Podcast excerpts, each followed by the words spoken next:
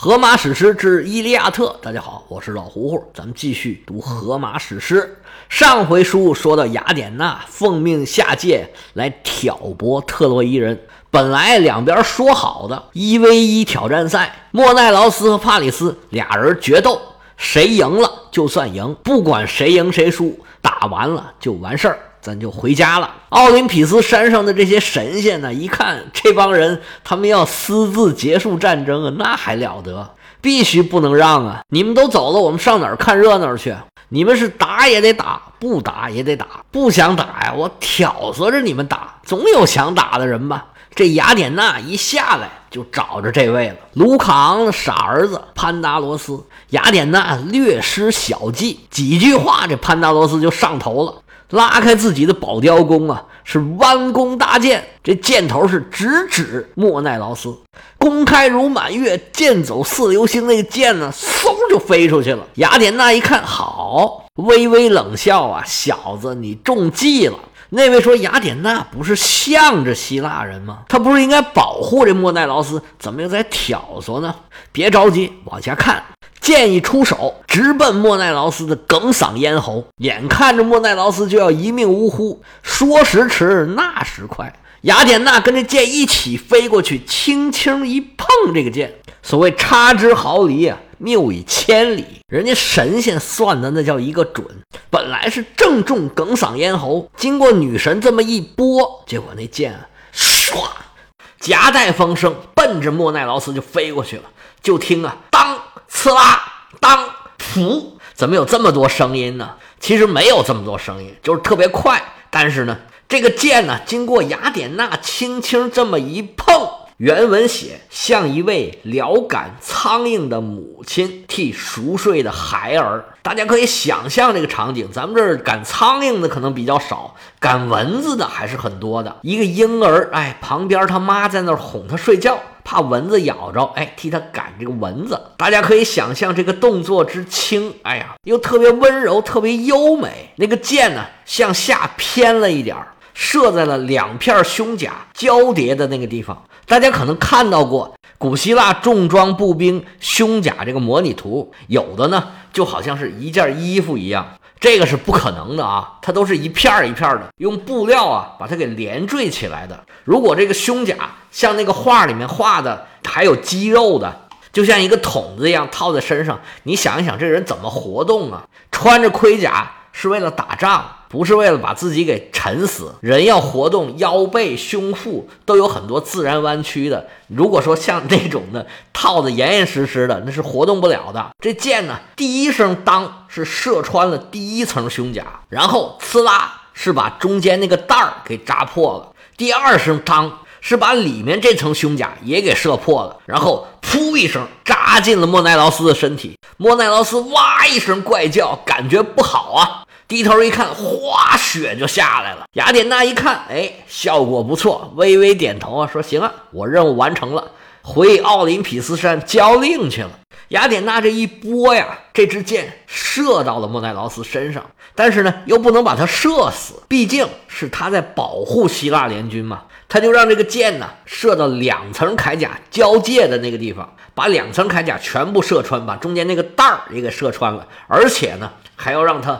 射进皮肉，哎，要流出血来，这血还不能流太少了，而且呢，不能伤筋动骨。要不怎么说这女神呢？人家拿捏这个巧劲儿，拿捏的特别的寸。这血一流出来，就有这种战士悲壮英勇的戏剧效果。莫奈劳斯正在场地的正中央，他这一流血啊，所有人都能看见，起到了绝佳的宣传效果。这回双方啊，不打都不行了。雅典娜看见自己的杰作呀，嗯，点点头，挺满意，不错不错，这活干得挺漂亮。莫奈劳斯站在场地正中间，这脾气又急又吃疼，哇哇的向天怪叫，就见这血呀蹭蹭蹭往出冒。原文里啊。形容这个形象啊，特别形容的好，说如同迈俄尼亚或卡里亚妇女用鲜红的颜料涂漆象牙，制作御马的夹片。尽管许多御手为之垂涎欲滴，他却静静地躺在里屋，作为王者的家宝，受到双重的珍爱，既是马的事物，又能为御者增添荣光。就像这样。莫奈劳斯鲜血浸染了你强健的大腿、你的小腿和线条分明的踝骨。这莫奈劳斯啊，浑身是血。那场景啊，非常的震撼。阿伽门农当时就被震到了，因为莫奈劳斯是自己的弟弟啊，中了一箭，哇哇往外淌血，赶紧上去看啊！一看弟弟流这么多血，眼泪都下来了，说：“兄弟，你没事吧？都怪我不好，都怪我不好。”莫奈劳斯本来自己也吓了一跳，但是一看呢，那个箭的倒钩没有扎进去，长出了一口气呀！哎呀，我算是没死啊！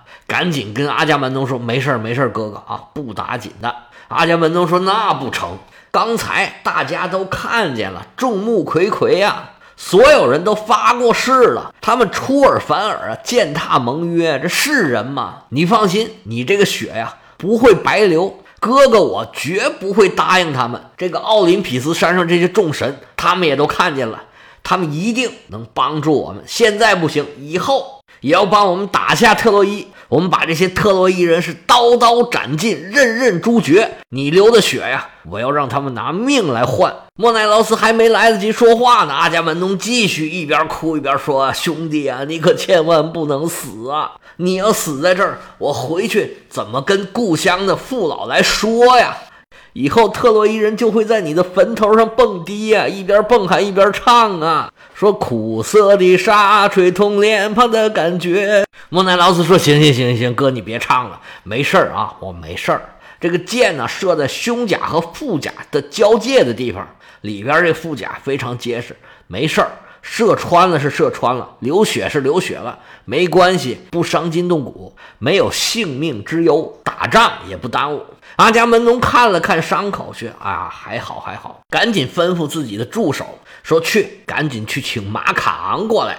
这位马卡昂可了不得，是希腊联军的随军医生，医神阿斯克勒匹俄斯之子，不但能征惯战，而且妙手回春。”阿伽门农的使者塔尔苏比俄斯回一声是，噔噔噔噔噔就去找马卡昂去了。几步路就到了马卡昂的营里。医生一听说来活了，赶紧叫了两个助手，带着工具，毫不迟疑就来到了莫奈劳斯受伤的这个地方。众位首领啊，一看莫奈劳斯受伤，都围过来了。阿伽门农一看马卡昂过来了，说：“赶紧赶紧让开条缝。”马卡昂是大。步走到了人群中央，简单的一看伤情啊，说没事儿问题不大。抓住箭杆儿，跟莫奈劳斯说：“你忍着点儿。”莫奈劳斯点点头。这医生啊，右手一使劲儿，嗯，把这个箭呢就给拔出来了。然后啊，解开腰带上的铜扣，割下来胸甲和腹甲。这箭头一拔下来，这血咕就出来了。马卡昂吸干了里边的淤血，拿出自己的枪伤药。这个药可了不得，是冥河的摆渡人卡戎给马卡昂的父亲的。这一顿医疗操作，哎，莫奈劳斯啊也稳住了心神，大家呀也觉得没事儿了，各位首领都松了一口气。但是战场上是瞬息万变，哪容你松气呀？阿伽门农这时候就观察到对方的阵营里啊，已然是开始集结军队，准备战斗了。赫克托尔看见自己的弟弟啊，在战场上就那个表现，恨不得把眼睛都闭上了。哎呀，实在是看不下去。然后打着打着，这人又没了。赫克托尔啊，这心里面隐隐就感觉说，这这要坏事儿啊。结果可倒好，没过一会儿啊，一支冷箭嗖就就正中莫奈劳斯。赫克托尔心里这个气呀，说你让我说什么好呢？要不就你别射，你射你就把他射死。这可倒好。决斗，我们决斗输了，又不肯认输，人都没了。结果呢，又是我们破坏盟约，首先射箭射中了莫奈劳斯，而且你看看这个血流的，全场都看得一清二楚。赫克托尔现在心里这个别扭啊，他非常清楚，现在是不打也得打。决斗场上是又输人又输阵，又射冷箭破坏盟约，自己这么多短处，除非在战场上打胜了。你没有任何办法来挽回这个局面。赫克托尔把牙一咬，把心一横，心说：“罢罢罢！今天是一不做二不休，搬不倒葫芦撒不了油。叫声来呀，传我的将令，联军各部赶紧的给我顶盔贯甲，弓上弦，刀出鞘。等我的将令，快去准备，快快快！手下传令兵啊，一声得令，撒丫子就去传令去了。联军各部啊，收到将令，赶紧开始准备，最快的速度装备好了，单等赫克托尔的命令，随时准备上战场。就在莫奈劳斯还在治伤的当口，特洛伊人已经慢慢的准备好了。特洛伊的大军就开始慢慢向希腊联军开始移动。阿伽门农发现对方的移动过来了，心想要坏呀，赶紧催促身边这些首领，赶紧回去，回去，回去，准备战斗。一边催促各路首领赶紧回到自己的阵营，把队形组织好，自己也不敢怠慢，召唤自己的手下。来来来，把我的车备好，把马牵出来。作为全军的统帅，阿伽门农啊，不能光操心自己的事儿，他沿着自己的阵线啊，各个阵营挨个走。看见这种求战欲很强的，恨不得马上就要冲出去的这种战士，就要表扬两句，鼓励两句：“孩子们加油，把特洛伊打下来！里面有花姑娘，有金银财宝。”那时候鼓励可不就拿这鼓励吗？看见那些怯战的、胆儿小的，就得骂两句：“你这个孬种，你等什么呢？你越怕死越会死，你丢不丢人呐？支棱起来，像个男子汉！”就得说个这个。阿伽门农是走了一路，说了一路，走着走着就来到克里特岛人的阵营之中。克里特人的首领叫做伊多莫纽斯，原文形容他像一头壮实的野猪。整个队伍啊是排列整齐，严阵以待。阿伽门农上去，冲着伊多莫纽斯点了点头，说：“你这队伍真不错。待会儿啊，咱们杀进城去，开怀畅饮。以前咱们喝酒的时候啊，你老是不喝。这次啊，我们喝个痛快。”这位伊国王啊，赶紧回礼说：“盟主，你放心，我的人啊，绝对没问题。特洛伊人啊，撕毁盟约，自寻死路。他们敢死啊，我们就敢埋。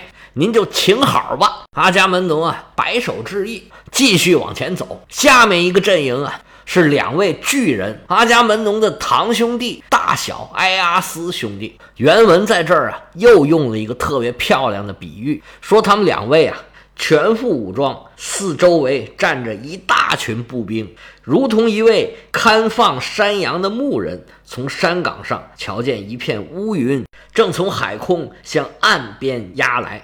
卷着西风的威烈，尽管悬在远处的海空，他已看到云层乌黑一团，胜似黑漆，正穿越大洋，汇聚起一股旋风。见此情景，牧人浑身发抖，赶着羊群躲进山洞。就像这样，队伍运行在两位埃阿斯周围，一队队密密匝匝的人群，强壮神佑的年轻兵勇，黑黢黢一片。携带着数指叠错的盾牌和枪矛，迎面战争的凶狂。这两位埃阿斯兄弟啊，个儿都特别高，所以原作里把他比喻成牧羊人，那些兵呢，比喻作羊。一方面是突出这两两位啊高大，另一方面啊就突出这些当兵的都很听话，服从指挥又很多。阿伽门农看见他们在严阵以待，心里就非常高兴，就跟这两位堂兄弟啊打招呼，说：“你们俩在这儿，我就都放心了，我就不跟你们多废话了，多说一句都是多余。要是所有人都像你们一样，哎呀，那特洛伊啊，早已经是我们的了。行了，你们准备，我就不在这儿耽误功夫了。”阿伽门农继续往前走，下面就到了奈斯托尔的阵营了。一看奈斯托尔没闲着，在那儿列阵呢。原文里列了五位将领，我就不详细说了。奈斯托尔虽然年纪大了，但是头脑是最聪明，而且口才特别好。他还有个外号叫做“车战者”，这不嘛，他就把自己的队伍啊分别交给刚才说的这五位将官，就把战车放在最前面，然后呢，把比较厉害的、比较勇敢的士卒啊放在后面殿后，其他的人都在中间。你想撤，到时候想跑也跑不了。这个呢，应该是当时希腊呀很重要的一个作战方法。他先是跟这些赶车的人说：“你们要紧紧地拉住缰绳，千万别要因为你们把自己队伍的阵型给弄乱了。听见没有？”战士说：“听见了。”然后又对步兵说：“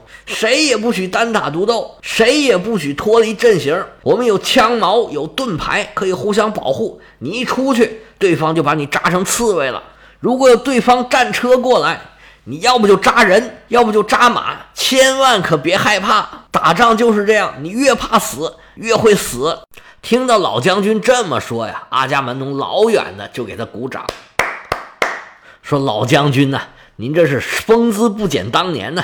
要是这年纪啊能换一换就好了。您要是再年轻点啊，必然是冲锋陷阵的好手啊。”奈斯托尔说：“不行不行不行，老喽！看我这头发，看我这胡子，打仗是不行了。我站在后边吧，帮你督战。我在后边站着，还能帮您出谋划策。”阿伽门农说：“有劳老将军了。”阿伽门农继续往前走，前面的队伍是莫奈修斯带领的雅典人，他旁边就是奥德修斯带的开法勒尼亚人。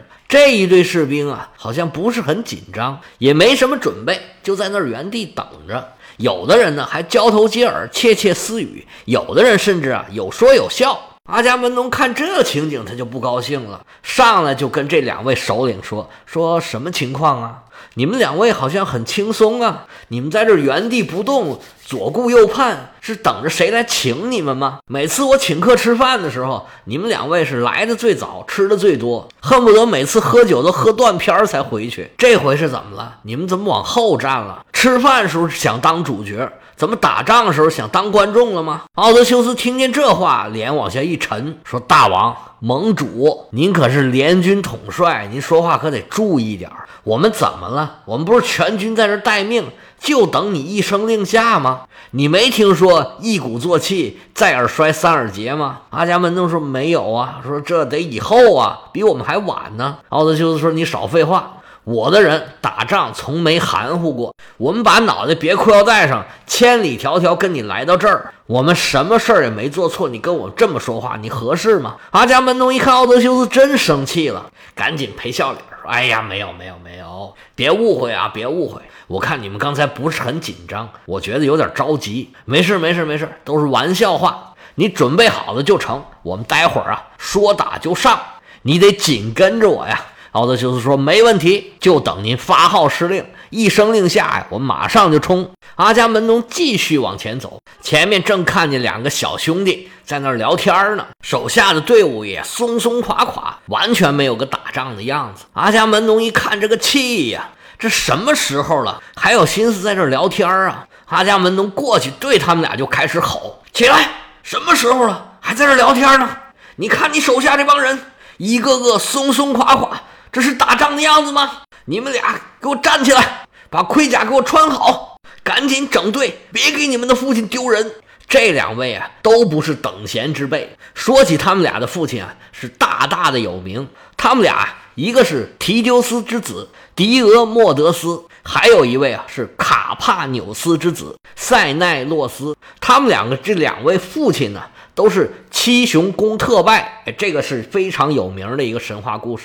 我准备在下一节，就是注解里面，好好的讲一讲这个神话故事。而这两位呢，也是战斗力超强的猛将，是仅次于阿基里斯的几个人之一之二吧。阿伽门农看他们俩这状态啊，非常的生气，一顿的数落，就是你爹长，你爹短，给这俩小伙子一顿怼。狄俄莫德斯感觉心虚啊。就没说话。塞奈洛斯听不下去了，说：“盟主，咱别这么说话好不好？我们的爹虽然也很厉害，但是我们更厉害。他们在攻特拜的时候不听宙斯的旨意，所以呀，也就没落什么好下场。